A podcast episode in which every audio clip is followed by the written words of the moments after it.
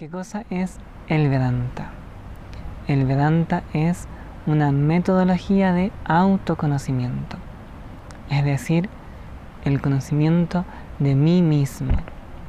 Es importante entender que cuando digo mí mismo, no me refiero a mí como hombre o como mujer o como perteneciente a esta nación, con esta creencia o cualquier etiqueta. Cuando digo mí mismo, me refiero a aquella existencia que permite que cualquier otra etiqueta exista.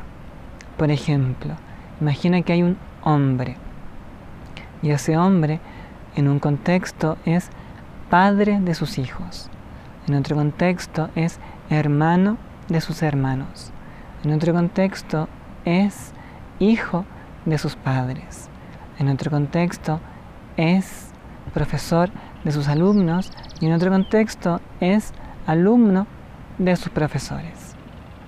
Todas esas etiquetas, padre, hijo, hermano, profesor, solo pueden existir porque existe aquel hombre. La existencia del hombre permite que las otras etiquetas existan. Vedanta, una metodología de autoconocimiento, tiene como propósito el conocimiento de esa existencia, de esa existencia primordial que, que permite que todo lo demás pueda existir. Antes de yo decir soy esto o soy esta otra cosa, debo decir soy. Aquella eseidad, aquella existencia primordial es lo que busca el Vedanta con su metodología. El conocimiento de esa existencia primordial es autoconocimiento. El conocimiento de aquello que me permite conocer. El conocimiento de aquello que me permite conocer. Como suena abstracto, es necesario que yo tenga una metodología para poder entender de qué cosa estoy hablando. Vedanta, el producto más refinado, la cima última, la claridad más alta de toda la tradición védica, de todo el pensamiento védico, quiere decir literalmente el conocimiento final. Vedanta o el conocimiento final. ¿Cuál es ese conocimiento final? El autoconocimiento. El conocimiento de aquella existencia primordial que permite que todas las otras etiquetas puedan existir. Antes yo de ser cualquier cosa, primero soy. Pero ¿qué cosa realmente soy? Esa es la meta de esta metodología, el conocimiento de mi verdadera naturaleza.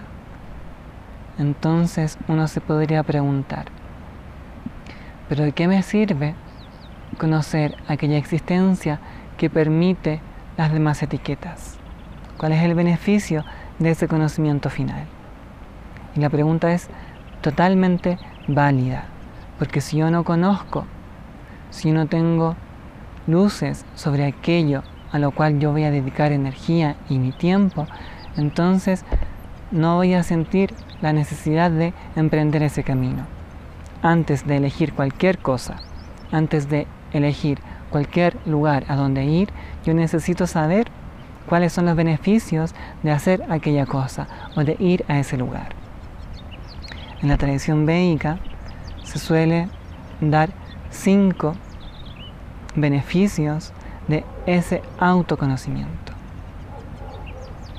El primero es Jiñasa Nibritihi y alude a la natural curiosidad que tiene el ser humano por conocer.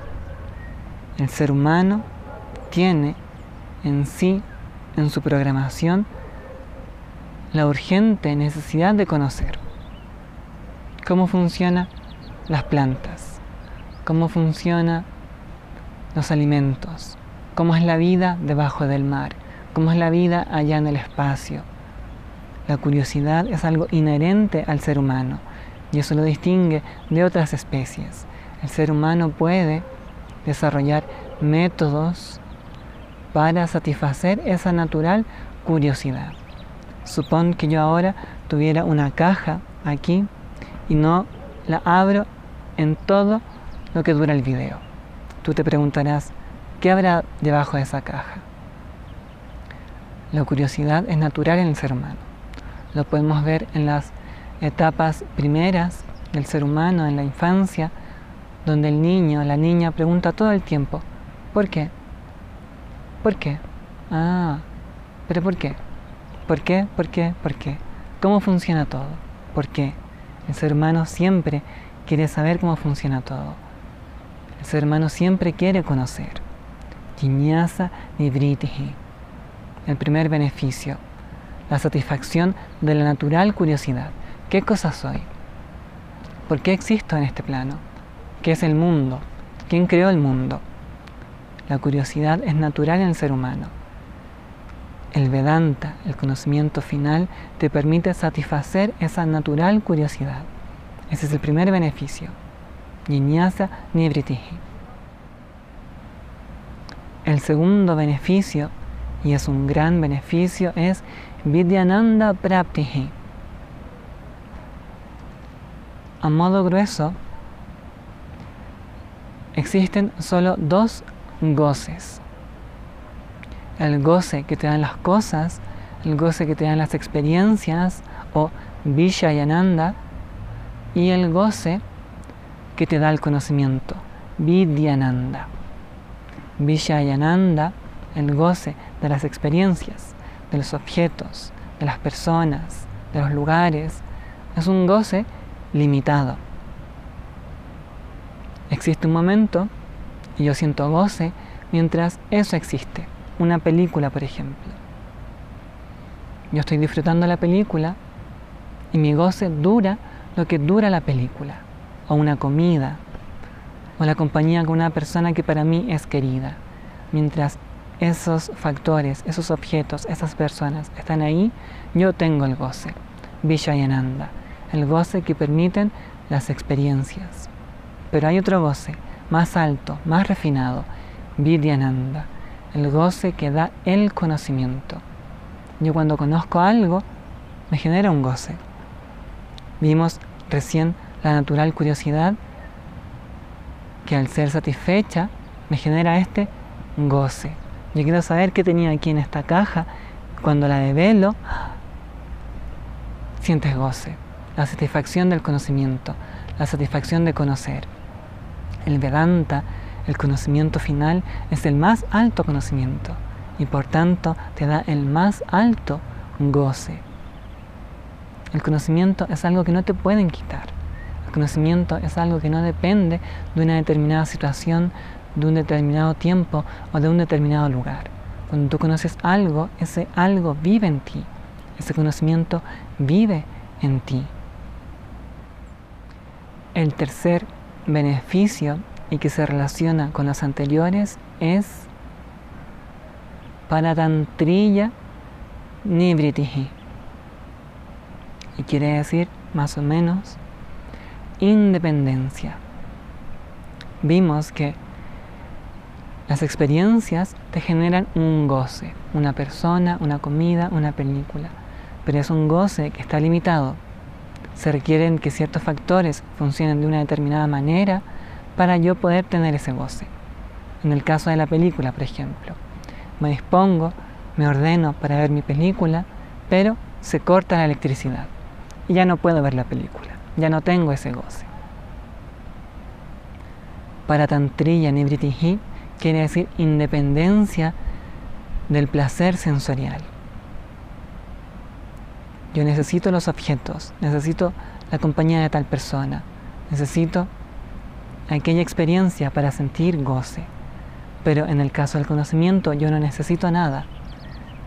Yo conozco aquello que conozco y siento goce. Por tanto, mi goce es independiente. Yo tengo una libertad de estar necesitando aquel objeto para poder sentir un goce. Para tantrilla nibritihi. Este beneficio alude a la libertad de la ansiedad o de la desesperación. Cuando yo no tengo la capacidad de poder gozar con mí mismo, yo necesito algo externo. pero el externo siempre va a estar limitado por el tiempo y el espacio, cosas que yo no puedo controlar. Vimos que la natural satisfacción de la curiosidad es el primer beneficio. El goce del conocimiento, el goce que da el más alto conocimiento, es el segundo beneficio. El tercer beneficio es independencia. Independencia de necesitar un objeto externo para sentir goce. El cuarto beneficio es agata nibritihi. Agata quiere decir trauma o shock, o una experiencia difícil o dolorosa. Agata nibritihi alude a la capacidad que yo tengo de hacer frente a una experiencia dolorosa. El autoconocimiento, el conocimiento de mi verdadera naturaleza, el más alto conocimiento, Vedanta, el conocimiento final, me permite hacer frente a aquellas cosas que yo no puedo cambiar. A veces surgen situaciones que son difíciles y yo no las puedo cambiar. Debo de vivir con ellas. ¿En qué sentido este autoconocimiento me puede generar un alivio? En el sentido de permitirme una perspectiva. Un mismo evento ocurre, pero dos personas lo entienden de maneras distintas. En base a su particular manera de entender la vida, una persona puede entenderlo como una oportunidad y otra persona puede entenderlo como un obstáculo. El autoconocimiento, la total claridad de cómo funciona este mundo ahí fuera y cómo funciona este mundo ahí dentro, me permite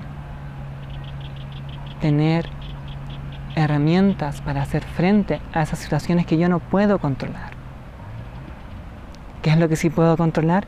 Mi manera de entender esa situación.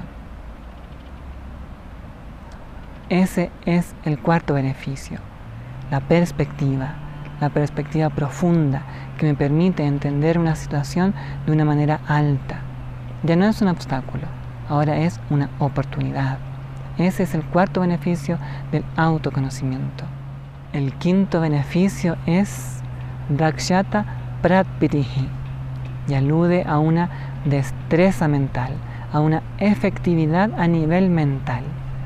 Cuando mi mente ya no tiene angustia o expectativa o desesperación por algún objeto externo que me genere placer, porque el placer viene dado por este autoconocimiento, entonces mi mente está libre de agitación. Una mente libre de agitaciones es una mente capaz, efectiva, diestra, una mente que me permite actuar de manera eficiente en el mundo, distinto de una mente que está atada a necesitar cierto estímulo, a necesitar cierto placer sensorial, a estar angustiado por una situación que yo no puedo controlar. El último beneficio es Dakshata Pratpitihi, la destreza, que me genera esta calma a nivel mental. Cuando yo estoy tranquilo, sereno, pleno en mí mismo, yo puedo actuar eficientemente. Todas mis acciones son más sensatas y naturalmente las consecuencias de esas acciones me dejarán en un buen lugar. Esos cinco son los beneficios que se derivan del autoconocimiento, del conocimiento final, del más alto conocimiento, o en sánscrito Vedanta. Vedanta es una metodología de autoconocimiento.